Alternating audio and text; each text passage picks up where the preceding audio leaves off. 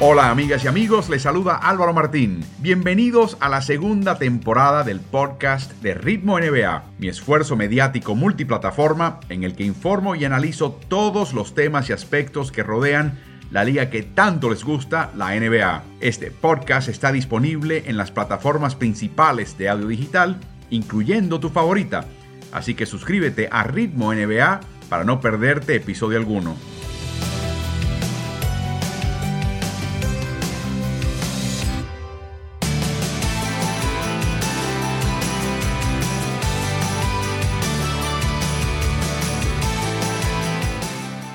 Buenas tardes y buen provecho para algunos de ustedes, amigas y amigos de la NBA, y muy buenas noches para aquellos que nos están viendo en España. Bienvenidos a otra sesión de streaming en vivo los lunes. Por Ritmo NBA me acompaña, como siempre, el coach Carlos Morales, a quien siempre pueden hallar. Y sugiero que sigan eh, sus cuentas de redes sociales. En Instagram es arroba el coach C. Morales, como ven en pantalla. En Twitter es arroba coach C. Morales. También tiene mucho material en una cuenta que se llama Especialista, Especialistas del deporte. Saludos, Carlos, ¿cómo te sientes? Bien, Álvaro, saludos. Eh, nuevamente aquí contigo para hablar de, la, de lo que ha ocurrido en esta última semana en la NBA. Carlos, en la NBA es como si uno hablase y nadie escuchase. Estamos viendo una NBA unidimensional. Eso no es nuevo. Hemos visto muchos eh, eh, avances de la ofensiva a costa del juego defensivo. Pero yo siempre pensaba, bueno, cuando lleguemos a playoffs y empiece a mejorar la calidad del equipo, y sus talentos y sus integrantes empezarán a apretar las tuercas defensivas, veremos mejor juego defensivo y las aguas tomarán su nivel. Ha sucedido eso en ciertos partidos, pero la tendencia general es todo lo contrario. Estamos viendo cosas en la NBA en esta postemporada donde se están estableciendo y quebrando marcas prácticamente partido a partido en el costado ofensivo a nivel de franquicia, algunas a nivel de, de NBA. Carlos, ¿Por dónde empezamos a explicar este fenómeno a nivel de playoff? Ya sabíamos a nivel de temporada regular, a nivel de playoffs. Bueno, en cierta forma, lo que está ocurriendo en los, primeras, en los primeros partidos de los playoffs es un reflejo de lo que pasó en la temporada regular, que como sabes se quebraron marcas en cuanto a eficiencia ofensiva. Eh, el año pasado se hizo mucho alboroto con el hecho de que eh, el equipo de Dallas Mavericks tuvo una temporada histórica cuando eh, promedió 116 puntos por cada 100 posesiones. Este año varios equipos sobrepasaron eh, esa marca y, ya se veía un renacer de la ofensiva. Lo hemos, hemos venido diciendo hace tiempo también que las reglas están todas cargadas hacia proteger la ofensiva. Muy poco se le concede a la defensiva y de esa forma la, NBA lo quiere de esa forma, hay que decirlo así, porque ellos quieren ver muchos mucho, canastos, mucho juego espectacular. ¿Qué ocurre? Dos cosas. La primera, como te dije, es un reflejo eh, lo que está ocurriendo en, postemporada porque todavía los árbitros no se han puesto como uno a veces dice que los árbitros se ponen eh, menos rigurosos, permiten más contacto, permiten que la defensa eh, sea la que domine. No lo hemos visto en esta, en lo que va.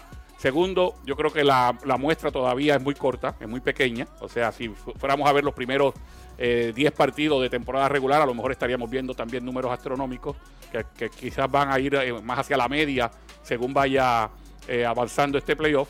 Y lo que he mencionado en algunas transmisiones que he tenido contigo de NBA League Pass, eh, están, los equipos están haciendo la menor, el menor intento por defender, especialmente en, los pick and roll. Las jugadas de bloqueos y continuación, los equipos ofensivos están buscando siempre lo que les favorece en el pareo y el equipo defensivo se lo concede. Intercambia con, a la menor eh, provocación y yo creo que eso eh, le está dando mucha vida al ataque. Y otra cosa que está pasando, y también lo mencionaste en nuestras transmisiones de NBA League Pass en español, Carlos, es el hecho de que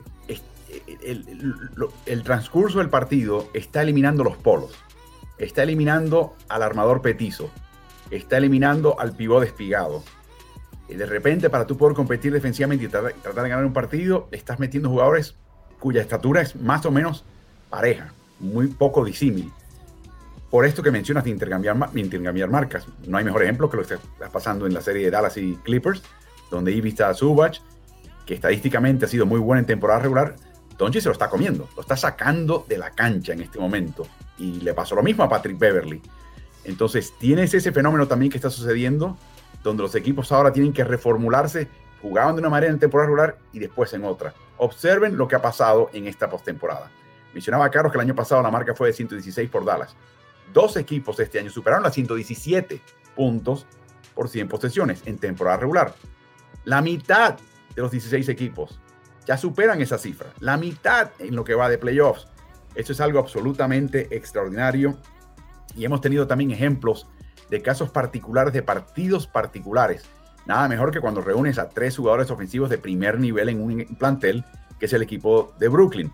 El juego más eficiente en cuanto a ofensiva en los últimos 23 años fue Utah Jazz contra Sacramento Kings este año, cuando anotaron a ritmo de 153 puntos por 100 posesiones. Pero el de los Nets en el último, el cuarto partido contra Celtics fue la sexta más alta en playoffs en los 25 años en que se coteja la estadística. Su porcentaje de campo verdadero, 73,3%, es el cuarto más alto en la historia de la postemporada. Estamos viendo récord tras récord tras récord, Carlos.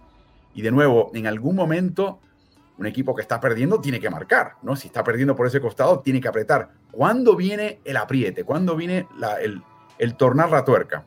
Mira, ha sido tan esporádico esto que el equipo que marca un poquito nada más da una paliza, usualmente. Eh, pasó en el partido de, Portland y Denver eh, hace un par de noches atrás, donde Portland por fin se decidió a marcar, se decidió a estar más agresivo. Eh, permitieron unos 85 puntos, si mal no recuerdo, y, terminaron ganando por mucho porque la tendencia es anotar más de 100, 115 o 120 puntos, así que ganaron por, por paliza. Así que, según yo creo, vayan avanzando la serie. De hecho, hay que hablar también de que los Clippers le dieron la vuelta a la serie, precisamente porque están marcando mejor. Luego de haber perdido los primeros dos partidos en casa, han ganado dos en Dallas, porque empezaron a defender también mejor. Así que los equipos van a tener que poner el overall, empezar a, moler vidrio y no solamente jugar bonito y jugar ofensiva, eh, sino que van a tener que defender porque así es como se definen usualmente los campeonatos. Y veremos si el arbitraje, como mencionas, sigue teniendo ese prejuicio hacia el juego sin contacto, hacia el juego fluido, donde básicamente cualquier tipo de contacto se cobra y cualquier contacto que supera la norma se empieza a evaluar ya como una falta flagrante. Hemos visto cobros de faltas flagrantes que no digamos hace un año, que verdaderamente sorprenden, ¿no? Porque por la ejecutoria, por el contacto, pero si hay algo que saca de, lugar o aparatosamente fuerza el desplazamiento de un jugador, se va a cobrar como falta flagrante ahora. Y eso hay que ajustarse a eso y creo que eso es parte también de lo que sucede. Están tratando de buscar una NBA sin fricción, sin roce. Eh, y eso para allá se está yendo la liga. En este momento veremos, como mencionas, si es una cuestión tempranera, si hay un ajuste defensivo, si luego al, ver mayor calidad de equipos, hemos visto equipos que se están eliminando en la primera vuelta, Carlos, que defensivamente dejaban mucho que desear. Y por eso pienso que quizás veamos un repunte, un cambio de cara al, a segunda vuelta. Un comentario solamente en cuanto a la falta flagrante. Tú sabes que cada vez que hay una revisión, eh, que los árbitros van a ir a revisar a ver si la falta cumple con los requisitos de flagrante, Bill Lambier le da una temblequera en su casa, un temblor, y, apaga el televisor.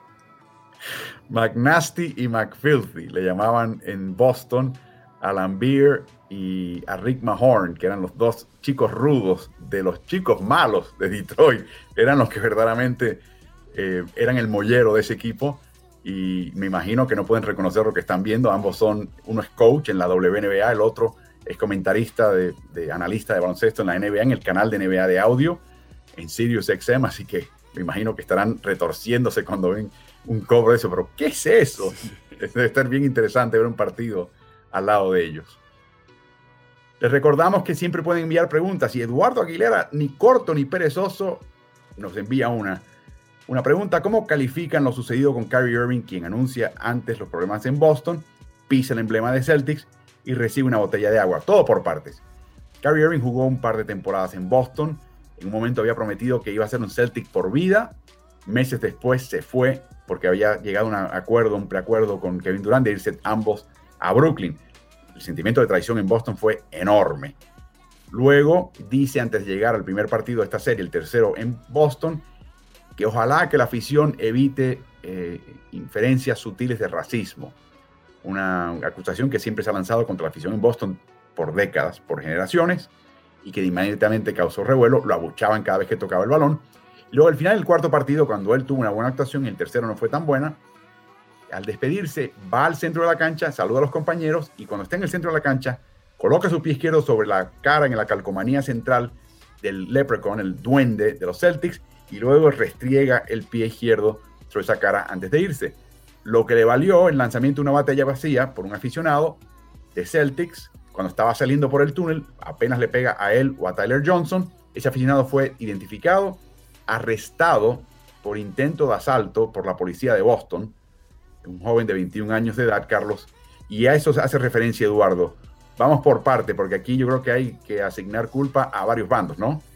Sí, bueno, está la inmadurez de Kyrie Irving sobre todo. O sea, la inmadurez de Irving de, usualmente tú no le estrujas el triunfo en la cara a nadie. Eh, él lo que hizo fue básicamente eso. Pero, como te decía fuera de esta conversación, eh, nada justifica la agresión de un, de un fanático hacia un jugador. Nada. O sea, el jugador puede ser el más pedante, eh, el más tonto, el más inmaduro del mundo y tú, no, y tú como fanático no puedes interactuar con el jugador. Lo que tú no estás dispuesto o no te atreverías a hacer en la calle con una persona, con otro ser humano, tú no lo puedes hacer en una cancha de baloncesto solamente porque pagaste un, boleto. Entonces, eh, este joven eh, fue arrestado por lo que hizo y yo iba un poquito más atrás con los incidentes que hubo en Utah previamente, que hubo con, en Filadelfia con con eh, Russell Westbrook y que hubo con el escupitajo contra Trey Young en el Garden, todos esos debieron haber sido arrestados. Porque lo que tú no puedes hacer en la calle no deberías hacerlo en una, en una cancha de básquet. Se implicó que iban a ser presentados a la justicia, pero nunca, se, nunca ha habido anuncio alguno si esos individuos en Filadelfia y Nueva York fueron arrestados y, encausados como tal. Así que un incidente lamentable, para mí totalmente evitable, eh, no, pero, pero de nuevo, habla muy mal. En la NFL, Carlos, ha habido incidentes donde jugadores van al, centro del campo. Eh, uno de ellos famosamente se mofaba del contrario. Eh, y hubo algún tipo de cartas en el asunto. Dudo que haya cartas en el asunto en el caso de Kyrie Irving. Me pregunto si su propio equipo le diga a Kyrie, la verdad que eso no es necesario. No hace falta hacer eso para seguir progresando y evitar que la prensa genere mucho interés y nos caiga encima algo que no queremos de todas maneras. Vamos a evitar la fricción, evita ese tipo de exabrupto en el futuro. No asumo que no va a pasar nada más que eso. Me sorprendería de haber alguna multa. Me imagino que eso enteraremos hoy, en algún momento hoy, en cuestión de un par de horas. Si no, no creo que vaya a pasar nada. No creo que haya suspensión de ninguna manera. Pero en el caso de este chico, enfrenta a la ley y tendrá que resolver ese problema legal de intento de asalto, que no es un cargo leve, quiero que sepan. Intento de asalto es un cargo importante Así que, y tiene todos los testigos del mundo, todos los videos del mundo. No es el, no es el lugar para tú hacer, intentar ese tipo de acto, francamente. Es el, el último lugar en el mundo. Quizás en el Pentágono, en Washington sea el peor lugar. Este es el segundo peor lugar. Pongámoslo así de esa manera. Así que tendrá que eh, vivir con eso.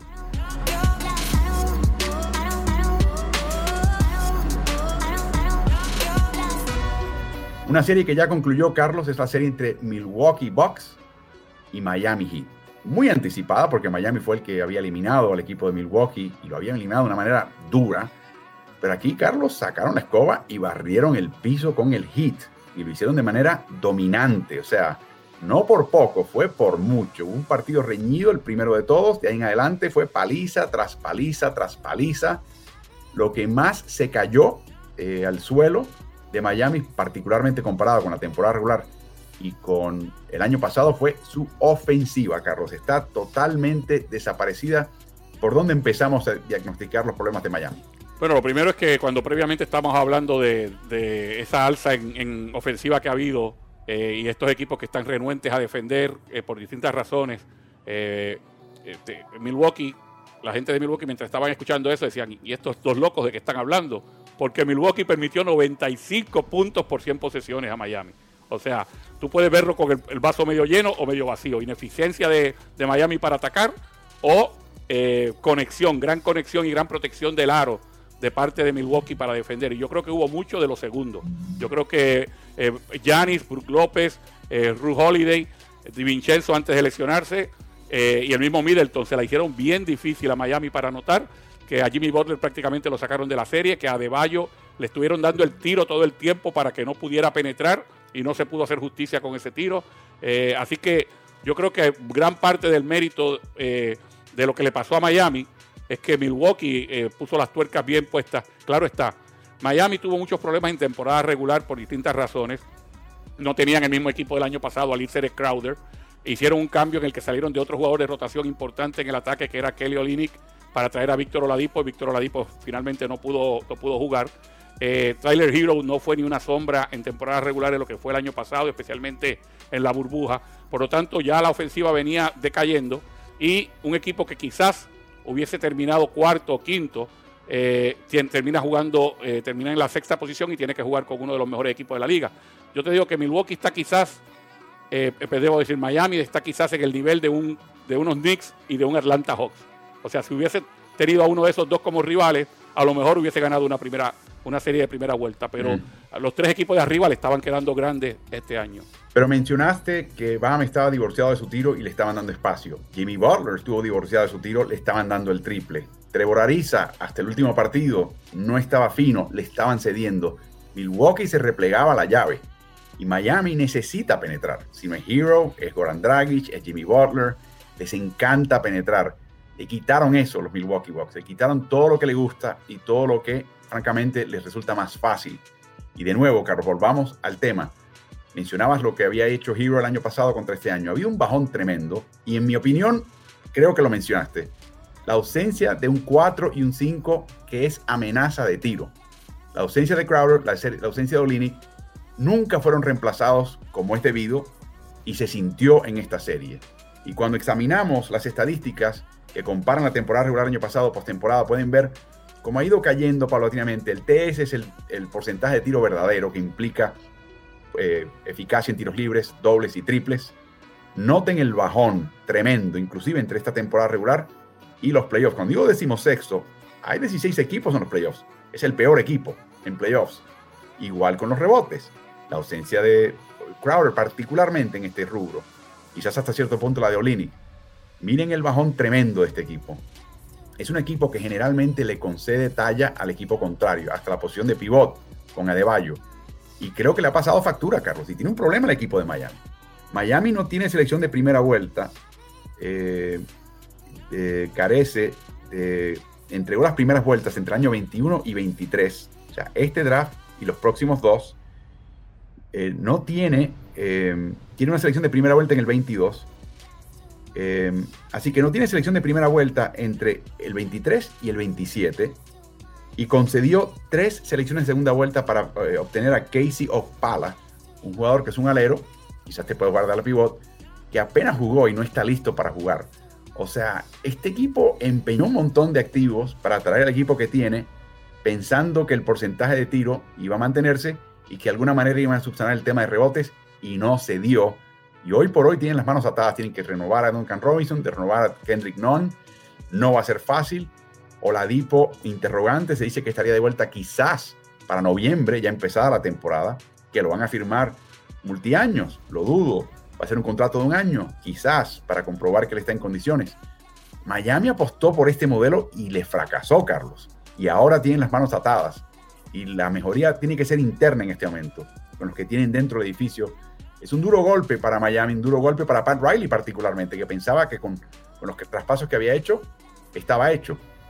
Van a tener que ir con el, con el quick fix, con el arreglo rápido de, tratar de conseguir una superestrella que quiera venir a Miami y para poderlo lograr quizás van, a tener que eh, rechazar el ejercer opciones sobre veteranos eh, como en el caso de Iguodala y como el caso de Dragic eh, para entonces tener suficiente espacio eh, dinero en el, tope salarial para poder ir detrás de algún jugador eh, estelar de la liga, para, para poderlo poner al lado con, con de Jimmy Butler y tener ese tipo de, binomio que pueda hacer algún, alguna mella, ¿no? Porque realmente es un equipo que llegó a finales el año pasado y que en cierta medida sorprendió a todo el mundo por ese juego fluido, eh, por ese juego en el que no era solamente que la estrella te tenía que cargar, porque no Jimmy Butler no te cargaba todas las noches, sino que era un juego donde todo el mundo aportaba.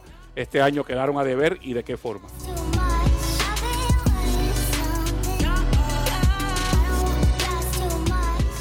Por último, Carlos, siempre sabemos que Eric Spoelstra hace de tripas corazones y lo hizo en esta serie, pero ¿qué tal Mike Budenholzer, Carlos? Los cambios que hizo durante la temporada regular. No hizo tantos cambios en esta serie porque no le fue necesario, pero ¿cómo evalúas la labor de Budenholzer que está bajo la lupa ahora, más que en la temporada regular, ahora en los playoffs. Bueno, obviamente ya mencionamos la defensiva del equipo, lo, lo que hicieron para tratar de quitarle el fuerte a Miami y obligarlo a que fueran hacia sus debilidades, cosa que hicieron eh, de manera magistral. Pero luego está la ofensiva del equipo. El año pasado eh, escuchamos todo el tiempo y el, año anterior cuando Toronto se enfrentó a Milwaukee hablábamos de la, de la pared y la pared y la pared. ¿Por qué no hubo pared este año? Simple y sencillamente porque Giannis no tenía la bola atacando contra todo el mundo, solamente atacaba cuando tenía los espacios eh, y casi siempre esto era en contragolpe, porque otros jugadores estaban teniendo el balón en las manos y estaban haciendo cosas también y de esa forma la, ofensiva se diversificó, no fue Giannis dependiente y eso es un, eh, es, un mérito para Budenholzer. El tercer Milwaukee Bucks en una triple escena en playoffs, Paul Pressey y Karim Abdul-Jabbar los previos y Carlos, en este último partido, un dato interesante. Antes de que Yanis anotase su primera bandeja, tiro cerca del aro, fue en el último cuarto que le dio 10 puntos y llegó a la triple escena. Ya había acumulado 13 asistencias. Terminó con 15. Ese es un dato importante, Carlos. Y mencionó después del partido que él se da cuenta que él ha madurado y que él no tiene que anotar 47 7, puntos para que su equipo gane. Hay noches que no, no, es, no es lo que se requiere. Estás viendo un Yanis que quizás a veces se volvía loco y, se investía contra una muralla para tratar de anotar y porque pensaba que si él no anotaba su equipo no ganaba. Y se está dando cuenta de que se trata de otra cosa, está empezando a ver las cosas por lo que son, Carlos, y eso es un peligro para el resto del este. Y yo creo que, de nuevo, esto tiene que ser mérito no solamente para, para Budenholzer, sino para el cuerpo técnico, el staff técnico de, de Milwaukee, de que le hayan hecho ver eso a un jugador que obviamente cuando empieza a tener fama es porque tiene el balón en las manos y hace muchas cosas. Y ahora dice, no, de vez en cuando no lo vas a tener en las manos. De vez en cuando vas a ser el que acompañe a un compañero. De vez en cuando te vas a esconder tú en el dunker spot, eh, como si fueras un jugador complementario más que una superestrella. Y para todo eso ha estado dispuesto Yanis. Así que mérito para él, pero mérito para los que lo convencieron de hacerlo. Veamos la tasa de uso de este equipo de Milwaukee. El año pasado ante Tocumpo ha disminuido un poco este año. También ha disminuido la de Middleton, obviamente. En cierto caso, Holiday la absorbe. Eh, tiene una tasa de uso que supera la de Eric Bledsoe el año pasado. Aquí viene interesante, Carlos. Brook López, intentando menos triples, escondiéndose en la guardia del pirata, o sea, ese espacio debajo de la esquina del tablero, para ver si puede en la rotación que le llegue el balón y poder volcarla. Y es un, un hombre con las manos muy seguras. Le das el pase y él te lo va a pasar o, lo va, a tirar, no va a perder el balón. Fíjate cómo su tasa de uso aumentó también en esta nueva fórmula que está utilizando Budenholzer en Milwaukee. Sí, lo que menciona de Brook López es, versatilidad también, porque lo mismo puede jugar posteado, que juega escondido en el dunker spot, que sale a la esquina o de frente al aro y te encesta el triple. Entonces es, es, tener otro perimetral o falso perimetral más cuando tienes un pivot de, de más de 7 pies de estatura, pero que te puede hacer tantas cosas.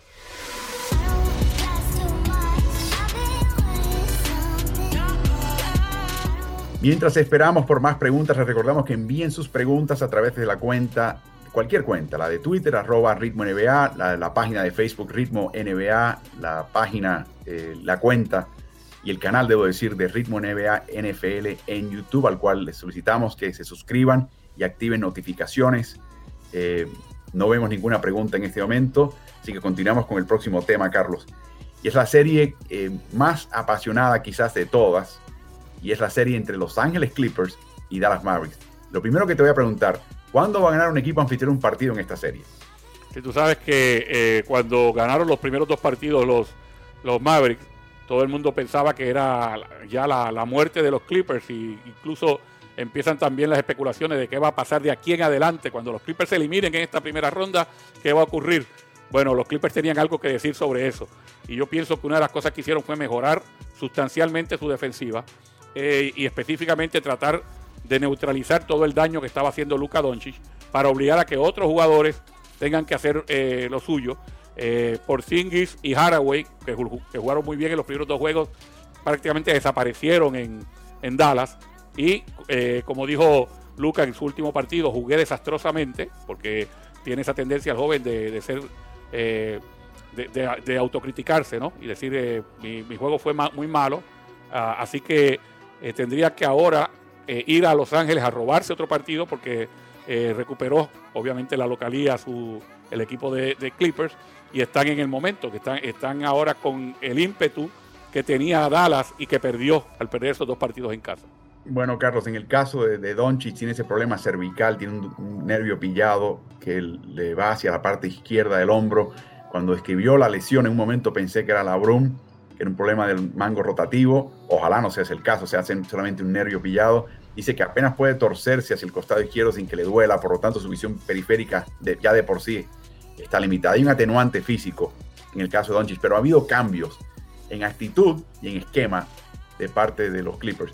En actitud, Carlos, el hecho de que en los primeros dos partidos en Los Ángeles, los Dallas Mavericks anotaron la mitad de los triples a, Los Ángeles. Eso es imperdonable a nivel de playoff. Esto es una cuestión de deseo y de cerrar. Eh, particularmente Tim Hardaway Jr., particularmente Maxi Cleaver. Eh, nadie cerraba contra estos tiradores. Había quizás una obsesión por Doncic y no se dieron cuenta que el reparto estaba jugando muy bien y que Doncic le estaba promediando nueve asistencias, le estaba haciendo llegar el balón. Creo que hubo un cambio de actitud, pero también hubo un cambio importante de alineaciones paso a paso. Primero en el tercer partido, el cambio de armador y ahora en el cuarto partido con el cambio de pivot. Están jugando con un cuadro eh, pequeño, entre comillas, pero que todo el mundo más o menos puede estar en la misma eh, situación y con la tendencia que hay a intercambiar marcas, eh, le, viene como anillo al dedo el tener a Jackson y a Morris en el cuadro, junto con Batum, tener a, obviamente, a las dos superestrellas del equipo, a Paul George y a Kawhi Leonard.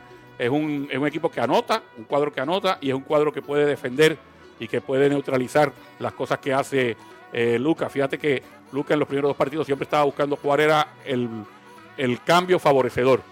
¿Quién, ¿A quién quiero que me ponga la cortina? Porque quién quiero que me defienda. Ahora, básicamente no tienes esa ventaja. Otra cosa que está haciendo en eh, muchas ocasiones el, técnico Lu es no irse solamente con el cambio directo, sino muchas veces dos jugadores encima de, de Luca para obligar a que salga del balón. Y ese jugador que sale, que recibe cuando sale del balón, no ha estado tan eficaz como estuvo en Los Ángeles. Y eso ha sido clave. O sea, es básicamente la, teoría de que cuando tú le cortas la cabeza a la serpiente, el cuerpo completo se muere. Bueno, eso es lo que está pasando con en los últimos dos partidos con el equipo de, Dallas. Bueno, observemos esta gráfica que habla de esa alineación que mencionas, en este caso con la variante de, de Batum y Morris como internos. En toda la temporada regular jugaron en cancha 26 minutos y la eficiencia neta, un más 10 es muy bueno en la NBA. En los primeros tres partidos contra Dallas, escasamente la utilizó Lu y fíjense el resultado, fenomenal, casi 42 puntos más anotados por 100 posesiones que los, los recibidos. Y ya en el cuarto partido contra Dallas, de nuevo un más 6, es excelente, jugó minutos sólidos, jugó casi todo el partido, o sea, está utilizando una rotación distinta tanto en el cuadro titular Carlos como en la banca porque están saliendo de la banca esencialmente tres jugadores, ¿no? Está Rayon Rondo, está ahora Terence Mann, que es otro importante cambio, y está Ivica Zubac para jugar un par de minutos por aquí y por allá, sobre todo si aparece Boban Marjanovic por parte de Dallas. Eh, y, ha cambiado todo, literalmente ha cambiado la rotación titular y la rotación de la banca. Así es, y en el caso de Mann es un jugador muy parecido a los cinco que mencionamos anteriormente, a pesar de que es un jugador sumamente joven inexperto, pero eh, su, su salto a la fama vino con la defensiva en el baloncesto universitario y acá lo vamos a, lo vamos a ver también con esa envergadura que tiene que puede defender varias posiciones. Ha habido un tema interesante. Cuando están Batum y Doncic compartiendo la cancha juntos, uno en contra del otro, Los Ángeles ha sacado 23 puntos de ventaja a Mavericks. Cuando está Batum en cancha y descansa Doncic, Los Ángeles saca ventaja, pero esta vez de 24 puntos. Pero cuando Doncic está en cancha y Batum descansa, Dallas saca ventaja de 32 puntos. O sea que Batum, calladamente, se está convirtiendo en un elemento importante en esta virada de tortilla que hemos visto hasta ahora. Y por otro lado, Carlos, lo que hemos visto en el tercer partido y sobre todo en el, cuarto partido es una absoluta insistencia en atacar el aro. En, un momento, Tyron Lu mencionó que nos dimos cuenta que este equipo no tiene nadie que le proteja el aro. No sé si fue una, alusión a, a Porzingis o qué, pero están atacando el aro con éxito y, no, y defensivamente Dallas hasta ahora no los puede frenar. O sea que en lugar de que sea el arma principal el triple, como lo ha sido para prácticamente todos los equipos en esta era, los Clippers están yendo bastante adentro eh, y de esa forma están o consiguiendo canastas más fáciles o yendo a la línea de tiros libres. Increíble, la línea de Kawhi Leonard es espectacular, 63% de campo globalmente. 48% de triple, o sea, la mitad de sus intentos de triple y 88% desde la línea del tiro libre, hiper eficaz, está verdaderamente jugando. No sé exactamente, y algún, quizás nunca nos enteraremos, Carlos, pero alguien le ha llegado, alguien le ha tocado el alma a Kawhi. Me, da la impresión que alguien le dijo algo a él, sea su tío, su mamá, el técnico, un compañero, una compañera. No sé exactamente qué pasó ahí, pero está jugando con un fuego distinto en los últimos dos partidos, particularmente el cuarto. Y me pregunto si es que alguien le ha tocado el alma a él para decir, ¿cómo es posible que estés en esta situación, perdiendo dos en casa contra un equipo como este? Y lamentablemente, Carlos y Doncic sigue con problemas importantes del cuello. Yo no veo cómo Dallas pueda revertir un resultado que en este momento está empatado, pero pueda ganar esta serie. Bueno, puede darse el caso de, que, de quitar un poquito de responsabilidad a Doncic. ellos tienen los armadores para hacerlo, tienen a, a Jalen Bronson para poder quitar un poquito de responsabilidad y, de esa forma quizás tenerlo más saludable o, más descansado en la parte final de, un partido. Eh, sobre, sobre Kawhi hay que tener en cuenta que yo creo que en los primeros dos partidos pasó desapercibido por las grandes actuaciones que tuvo Doncic, o sea, y porque el equipo perdió. Pero Kawhi estaba eficaz desde el primer, desde el primer partido en términos ofensivos, no tanto en términos defensivos que algunos highlights ponían a Doncic encestando por encima de Kawhi, cuando sabemos que, que Kawhi es un excelente jugador defensivo. Eh, pero ofensivamente este, eh, este joven está pasando por un momento donde la, el enfoque, el, faro está sobre otro jugador y las cosas que le estaba haciendo estaban desapercibidas, pasando desapercibidas hasta que los Clippers empiezan a ganar. Empiezan a ganar y entonces ahora uno puede decir, oh, qué bien está jugando Kawhi. No, sin duda está jugando muy, muy bien. Así que veremos cómo le va a este equipo de Los Ángeles y a este equipo de Dallas en una serie empatada a dos por bando, donde el local no ha ganado un solo partido. Una pregunta que nos llega de Luis Carlos. ¿Cuántos años se puede mantener Ben Simmons en la élite con su negativa a convertirse en tirador en la actual NBA? Eh, una muy, buena pregunta, Carlos. Eh, creo que la respuesta es por mucho tiempo, pero ¿ves algún momento en que eso le pueda pasar una factura importante a un jugador con las destrezas que tiene Ben?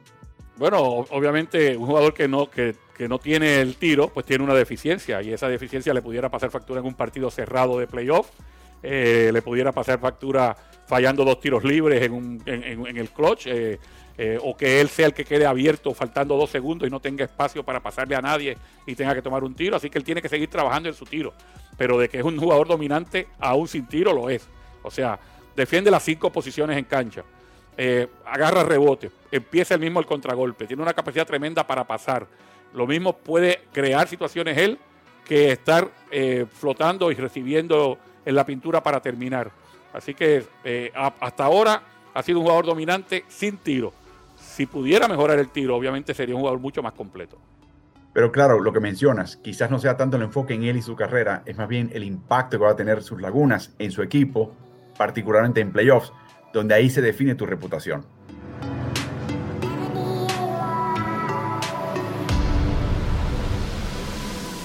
Seguimos, Carlos, con el tema de Los Ángeles Lakers y Phoenix Suns, otra serie que está al rojo vivo en el oeste. Las del oeste están que arden. Eh, y la pregunta en este caso es, no sabemos exactamente lo que va a pasar con Anthony Davis, pero un tirón en la ingle eh, izquierda, Carlos, eh, no se resuelve con 48 horas de descanso. Mientras vemos los marcadores, observen que están ya bordeando los 100 puntos. Es una batalla defensiva entre Los Ángeles y Phoenix.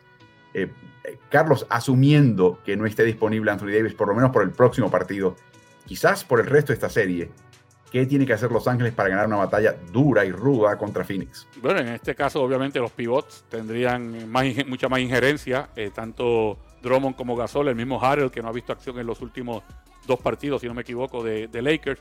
Eh, otra oportunidad para que LeBron James siga eh, estableciendo su legado, ¿no? O sea, tendría mucha más responsabilidad LeBron James sobre sus hombros al no contar con, su carnal. Eh, y, y, como decíamos, dicen en el campo en Puerto Rico, lo que es igual no es ventaja. El equipo de Phoenix tuvo que jugar varios partidos, los primeros tres partidos con un Chris Paul totalmente disminuido, prácticamente era como si no estuviera en cancha. De hecho, en uno de los partidos, en el clutch, lo sacó totalmente de la cancha Monty Williams porque dice que, que él sufría viendo a, Chris Paul pasando por ese dolor. Así que tuvieron que jugar de esa manera. Ya tuvieron una ventaja entonces los, los, los Suns cuando pudieron jugar el cuarto partido eh, sin que jugara Anthony Davis en la segunda mitad. Eh, así que tú sabes que en los playoffs se habla de que las lesiones son parte de, del juego. Y lo lamentable es cuando jugadores importantes de, ciertos equipos pues están fuera, ¿no? Entonces, eh, también dicen los coaches próximos en la línea, eh, next man up. Así que a los Lakers le, correspondería entonces hacer acopio de ese talento que tienen en la banca para poder subsanar la pérdida de Anthony Davis. Bueno, examinemos esas alineaciones sin Davis en estos playoffs. Eh, la más potente es la que incluye a Gasol en la posición de, pivot. Eh, estas tienen un mínimo de 5 minutos jugados en cancha entre todo este conjunto, este quinteto. La segunda incluye a Harold y a McLemore como opción y de nuevo un más 12-5 es extraordinario, es muy bueno. La que no sale bien parada es la de Drummond junto a Kuzma, James, Matthews y Caruso, con Caruso esta vez como una especie de armador junto a James. Esa sí sale perdiendo este equipo, Carlos. Eh, Davis tiene una gran virtud y es que Davis, aparte de que te protege el aro tremendamente bien, te puede secar a un jugador, Carlos, que ya lo mencionamos cuando hablamos del equipo de Miami, pero ahora está en Phoenix y es Jay Crowder. En los partidos en que ha jugado Anthony Davis, Jay Crowder ha fallado 18 de 20 triples. De repente cae Davis y empieza a meter triples Jay Crowder. El problema de Jay Crowder, hay jugadores que tienen un buen partido de triples y el próximo malo, o una buena primera, primera mitad y la segunda mala, o viceversa. Jay Crowder es una, una persona bien interesante. Él entra en rachas sostenidas, tanto negativas como rachas positivas. El año pasado, en Memphis, estaba el 29% de triple. Llega a Miami a jugar los últimos 45 partidos y empieza a meter casi el 40% de triples. Y sostiene, noche tras noche puedes esperar rendimiento de él al nivel en que esté en ese momento. Y lo que no quiere ver en esta serie de Los Ángeles de ninguna manera es un Jay Crowder que se convierta en un triplero fiable, porque ahí sí que le cae, cae la casa encima a Los Ángeles Lakers. Aparte de que Crowder cuando Davis está saludable tiene que marcar a un jugador que lo lleva, lo lleva en estatura, eh, que no solamente estatura, porque estamos hablando de un, de un Davis que no es el clásico jugador de siete pies, es el que la pone en el piso, el que mete el jump shot, el que se te va con un drible. Entonces eh, tiene las manos llenas en los dos lados de la cancha Crowder. Eh, cuando Davis está activo, al no estarlo debe ser un alivio para el jugador que está fungiendo como ala pivot en el caso de Phoenix. Frank Vogel es un técnico de corte defensivo, Carlos. La clave para de adelante es a ver cómo podemos marcar mejor y, nos, preocupamos de la ofensiva con LeBron y, y quien nos rodee. O sea, Particularmente, colocas a Gasol, que defensivamente es mucho mejor que cualquier otro, y te puede dar un triple de vez en cuando. Colocas a Drummond, que reboteando ofensivamente te va a dar puntos, pero te va a, entumecer un poquito el distanciamiento en el costado ofensivo. ¿Qué hace si eres Frank conociendo su tendencia? Bueno, fíjate, eh, Drummond lo que te, eh, congestiona la llave cuando juega junto con Davis, porque son dos, dos eh, pero cuando LeBron James está de 4, tú puedes utilizar a cualquier jugador en la posición de 5. Eh, y Drummond, como dices, tiene los rebotes ofensivos. Gasol no solamente tiene el triple. Yo creo que los Lakers, eh, para poder tener éxito sin Davis, tienen que contragolpear, tienen que defender y contragolpear. Y aunque Gasol es un jugador lento, es muy bueno en el pase de salida, en el outlet pass. O sea que los Lakers pudieran tener como fórmula una defensa que desgaste al rival, tiros forzados largos o pérdida de balón y tratar de convertirlas en contragolpe antes de que se establezca la defensiva contraria. Así que veremos si lo logran, Carlos. Y por último, hablamos de Chris Paul, hablamos de Jay Crowder. Hay un par de jugadores que hay que mencionar por parte de Phoenix. Uno que ha jugado a un nivel eh, inesperado, francamente. Era capaz de hacerlo, pero noche tras noche y tarde tras tarde lo está logrando y es de Andre Ayton. Comencemos con él, Carlos. Está convirtiéndose, convirtiéndose en una máquina de dobles decenas y está verdaderamente deshaciendo los planes de que tiene Los Ángeles de tratar de conseguir puntos y balance ofensivo atacando la llave. Sí, DeAndre Ayton eh, está creciendo ante nuestros ojos. De hecho, está jugando mucho mejor que en temporada regular. Esta es su primera postemporada.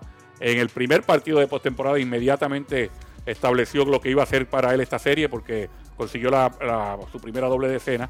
Eh, y es un jugador que complementa muy bien el juego de perímetro que tiene Phoenix, porque lo están buscando también porque en el pick and roll eh, es muy bueno, en los rebotes ofensivos se coloca muy bien y luego te da presencia en la pintura en el costado defensivo. Así que es una carta de triunfo para Phoenix que quizás ni los mismos son se esperaban que estuviera jugando tan bien. Ellos quizás eh, quisieran tenerlo jugando tan bien, pero no podían prever eh, que, se diera esta situación con él. Y puede ser, puede ser la, la diferencia para que Phoenix pueda ganar la serie. Podría ser, podría ser sin duda. Y el otro que hay que destacar, que a veces pasa, desapercibido su, su, gran rendimiento, Carlos, es Devin Booker.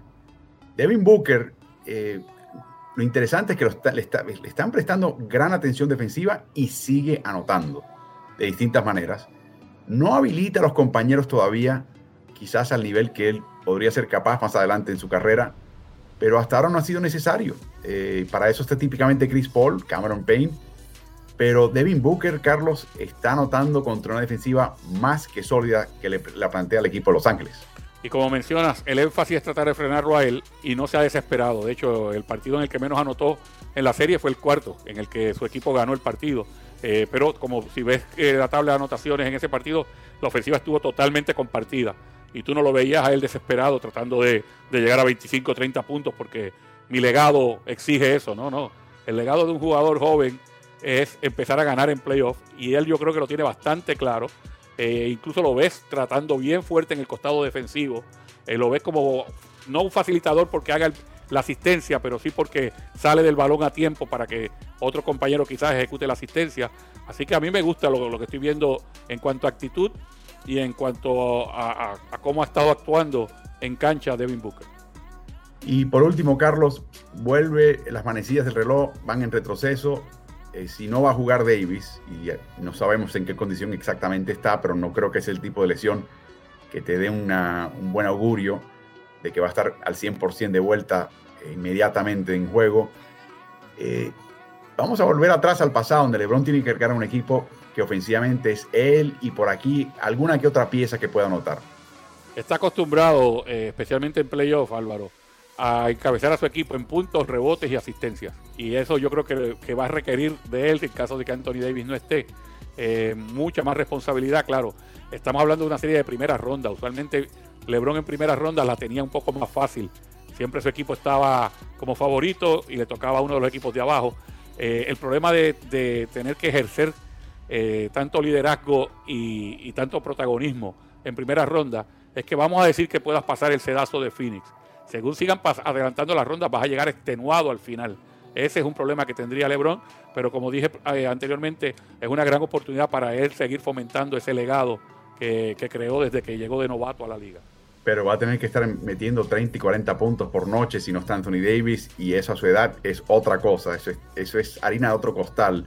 Así que el reto es enorme en este momento para Los Ángeles. Va a tratar de, de moler defensivamente a Phoenix, para tratar de ganar una batalla defensiva pero a, la postre hay que anotar para ganar y lo tendrá que hacer primordialmente LeBron si no está Anthony Davis y eso es mucho pedirle a cualquiera de esa edad.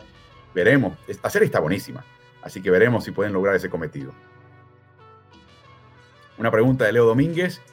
¿Creen ustedes que Michael Malone debería darle más banca a Michael Porter Jr., ya que su defensiva es escasa y su ofensiva está muy regular y no es la misma de la temporada regular, Carlos? No, yo creo que tú tienes que ir con lo que tienes. O sea, Michael Porter Jr. ha tenido juegos buenos y juegos malos. Eh, dentro del mismo juego sus momentos fluctúan. Tiene momentos malos y momentos buenos en el juego. Un jugador sumamente joven, sumamente talentoso. Eh, si hubiese un jugador mejor que él en esa posición, él debería estar viniendo de la banca ah, y estar aprendiendo de ese otro jugador, pero ya no lo, ya no lo tiene. Millsap no está por encima, por encima de, de él en términos de talento.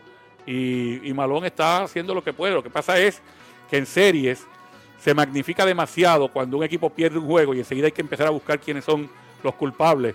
Pero en temporada regular y, en lo que va de playoff, eh, Porter ha tenido sus juegos malísimos y sus juegos buenísimos. Y sus momentos malos y buenos.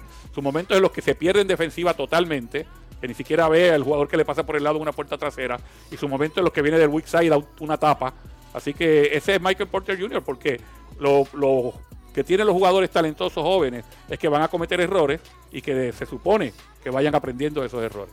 Pregunta, Carlos, ¿tú crees que a él le diseñan suficientes jugadas, dada su mentalidad, dada su, capacidad? O sea, yo noto que Michael Porter Jr. es, es el que está ahí para la descarga, para el triple si hace falta. Eh, si hay un rebote ofensivo que, que ataque el aro. Yo lo que no noto es que estén tratando de preparar jugadas para que él entre en confianza, para que él entre en el partido. No lo veo con frecuencia o me equivoco. Bueno, hay una jugada específica que es como un pequeño curl que ellos hacen, un, rizo para que la bola vaya primero por el lado contrario a Porter Jr. y él venga con dos cortinas y recibe. Y cuando recibe, viene programado para lanzarla. Independientemente de que el suyo se haya quedado en la cortina o no, él viene programado para lanzarla. Y usualmente, como te dije anteriormente, en temporada regular ha sido muy eficaz con ese disparo.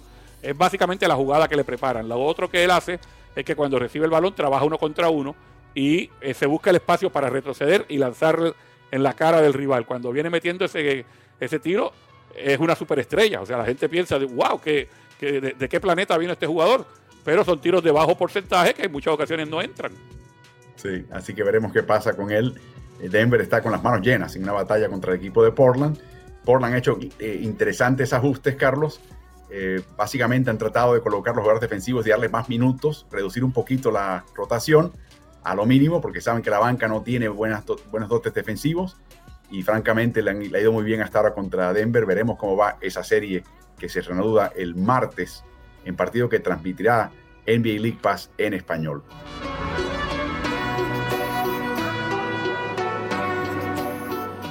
Por último, Carlos, una serie que está verdaderamente eh, interesante, no porque sea reñida, hasta ahora no lo ha sido. Atlanta está venciendo a los New York Knicks 3-1. La serie entre el 4 y el 5 tiende a ser la serie más nivelada. Eh, no ha habido partidos, muy pocos partidos de la serie han sido partidos donde un rival tiende a sacar de la cancha al otro. De hecho, el último partido, el más reciente, fue la máxima expresión, una diferencia de 17 puntos. Eh, Carlos, pero hay cosas que hablar acá, hay tela donde cortar en ambos costados de la cancha. Una cosa que yo me tocó relatar el primer partido por League Pass. Y recuerdo haber hecho el comentario cuando Nueva York estaba al frente en el tercer cuarto y descansaba Trey Young. Hey, tienen que sacar más ventaja. Porque cuando llegue Trey Young, la van a perder. Él, cada vez que él pisa la cancha, Atlanta avanza en el marcador. Y si vemos esta gráfica, que normalmente no le hacemos mucho caso al famoso más menos, veremos que en el primer partido, cuando estuvo en cancha, el partido estuvo empatado. Cuando descansó, de hecho, Atlanta le sacó ventaja de dos a los Knicks. Esa fue la aberración el primero. Desde entonces, cada vez que él está en cancha, la diferencia es notable. En el último partido, él fue responsable en cancha de que su equipo sacara los 17 puntos de ventaja. Cuando él descansó, la banca de Atlanta estuvo pareja con sus pares del equipo de Nueva York. Eh, vamos a empezar por Trey Young, Carlos. Dicen que en guerra avisada no muere soldado. Hay dos cosas que, que te pregunto. ¿Por qué no pueden evitar que Trey Young cause tantos estragos con ese pick and roll central? por la disposición que tiene él para hacer una de tres cosas. Llegar al aro y tomar una flotadora, usar la cortina para esconderse detrás de ella y meter un triple kilométrico, o crear situaciones para sus compañeros y pasarle la bola, tener asistencia, o sea, no está programado para meter 30 puntos. Ha tenido partidos de 30 puntos, pero ha tenido partidos de 21 puntos en esta serie, de 23 puntos, de 14 asistencias. E, esa combinación con esa velocidad y con es un jugador, como decimos, resbaladizo, porque se te, se te escapa, es muy difícil de contener. Y esa ha sido clave. Tú sabes que eh, la serie está 3 a 1 en este momento. La victoria que tuvieron los Knicks en el segundo partido en el Garden fue una victoria en la que tuvieron que venir de atrás de una diferencia de 15 puntos. Y eh, Bogdan Bogdanovich tuvo una segunda mitad para el olvido. Sí. Si Bogdanovich en sexta, un triple más y un doble más de todo eso que intentó, esta serie se hubiese acabado ya. Se hubiese acabado 4 a 0. Eh, y eso deja mucho que decir porque hemos visto que, sí, que los partidos han sido luchados, que han sido peleados, pero que a la hora de la verdad eh, el equipo de Atlanta tiene a Trey Young y los Knicks no lo tienen. Y la otra pregunta que, que se refiere al tema de Trey Carlos, es normalmente un equipo contrario a Atlanta, cuando tiene que jugar y está en cancha Trey Young, uno sabe que el rival va a explotar a Trey Young el que esté Trey marcando va a tener el balón y va a tratar de sacar ventaja de ese duelo, de ese pareo. No han podido lograrlo los Knicks, no entiendo exactamente por qué. Reggie Bullock no ha aprovechado esas oportunidades, Derek Rose lo ha hecho por momentos, eh, pero no están aprovechando esas oportunidades de colocar a Trey a marcar, que es lo peor, francamente, que él hace cancha. El, que ha podido sacar más provecho a, todo esto lo, lo, mencionaste, Derek Rose, que de hecho en los últimos dos partidos ha sido titular porque cuando salía de la banca era el que proveía ofensiva desde la posición de base. Ni Quickly lo está haciendo, eh, mucho menos Elfrid Payton. Eh, yo no, a menos que sea un intercambio de marca, yo no vería nunca a Trey Young defendiendo a Bullock. Y de hecho, Bullock tuvo el peor partido de la serie en el cuarto. Estaba, tan frustrado que, quería ir a pelear en, el timeout de, de Atlanta. Eh, así que estamos, estamos viendo una serie en la que, lo que como mencionas, el base de, de un equipo domina en ofensiva, pero no lo han podido explotar al máximo en defensa, con la excepción de lo que ha podido hacer el veterano Derek Rose. Y volviendo a Atlanta, Carlos, y volviendo particularmente a Nate McMillan, que siempre se hablaba de que Nate McMillan es muy tradicionalista, muy enfocado en la defensiva, no puede hacer ajustes en un, en un partido, eh, por eso tiene esa marca tan perdedora en playoffs, por eso lo han despedido en Portland, en Indiana. Pero lo que estamos viendo es un Nate McMillan que, por ejemplo, ha instalado una zona desde el primer partido, donde esencialmente Capela está patrullando la llave abandonando su marca, sea Nerlens Noel o sea Tash Gibson, Nueva York ni le hace pagar eso, ni le señala al árbitro directamente, hey, tres segundos defensivos, por lo menos en cancha, yo he visto armadores señalárselo al árbitro y después lo cobran. Por ejemplo, Chris Paul es un maestro en eso, de señalar, hey, tres segundos, cóbrelo, mire, está ahí paradito, cobren los tres segundos defensivos. Eso lo Nueva York ha sido incapaz de descifrar eso y no saben qué hacer contra esa zona. Bueno, lo pudieran hacer, fíjate, si tuvieran un poquito más de paciencia eh, y no llevaran a un jugador al poste alto tan rápido, porque la zona es básicamente una zona 2-3. Y esa zona 2-3 tiene los tres segundos defensivos que te los van a cobrar. Pero ¿qué pasa? Tan pronto ellos ven la zona, uno de, los, de las armas que tienen, eh, o del ataque eh, contra zona que ellos tienen, es traer un jugador al tiro libre. Ese jugador entrando al tiro libre hace que los tres segundos defensivos se rompan. Porque se ahora fuman. se fuman, porque ahora el jugador del medio tiene a alguien a quien marcar a, a lo largo de un brazo o sea que el, reloj de tres segundos empieza a, se restablece. Exactamente, exactamente.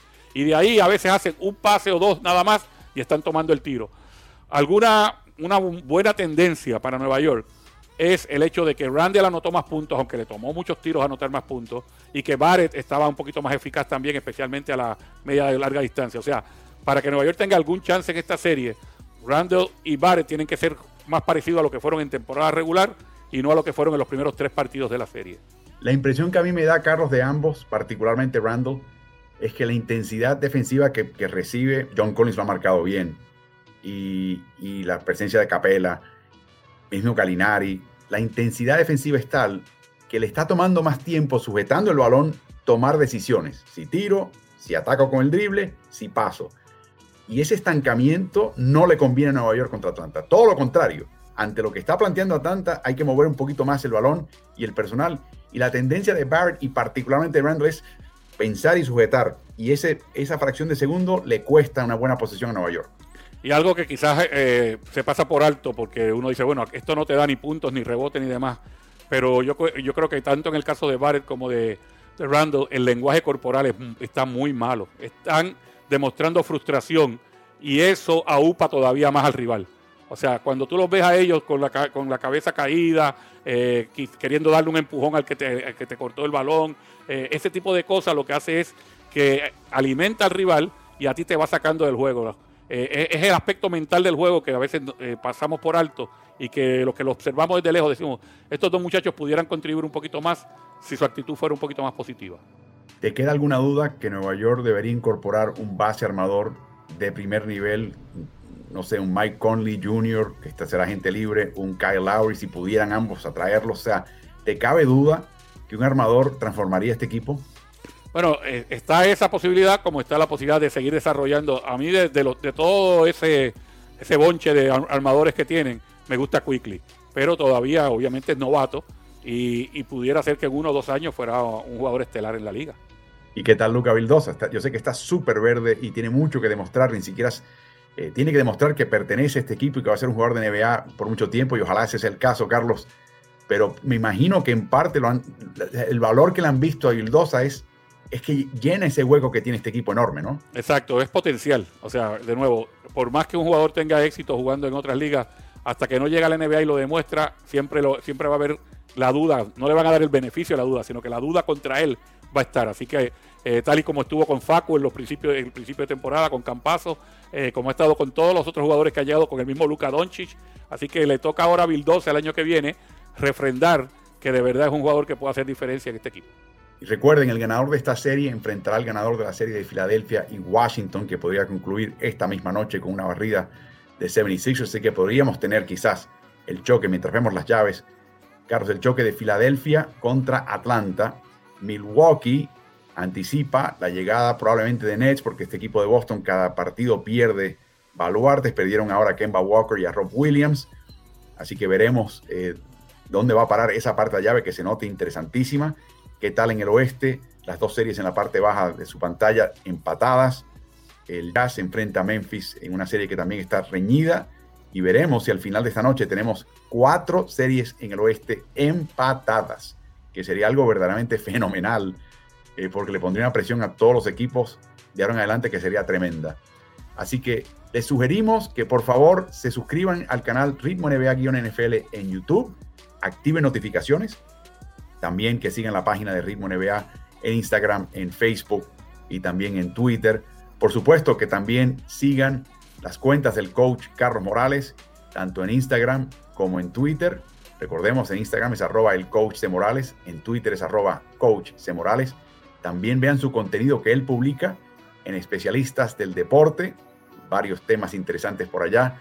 Hay mucho de qué hablar y por supuesto las transmisiones a través de NBA League Pass. Carlos, creo que nos toca la próxima Denver y Portland el martes por la noche, ¿no? Así es, exactamente, que es un partido bisagra en la serie. Partido bisagra, serie interesantísima, espero que nos acompañen, suscríbanse, les va a encantar. Por el momento nos despedimos, les damos las gracias por acompañarnos y nos veremos en otro streaming el próximo lunes a esta misma hora. Buen provecho, buenas noches. Hasta luego.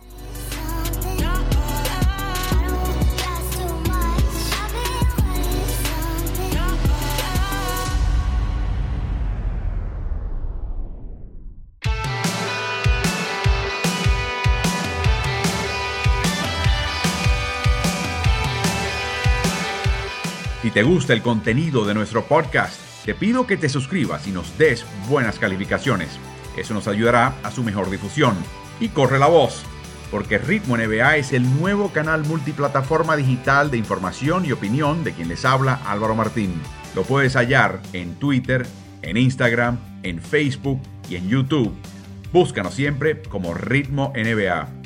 También tenemos nuestro newsletter, que es gratuito y cada semana llega a la bandeja de entrada de tu correo electrónico.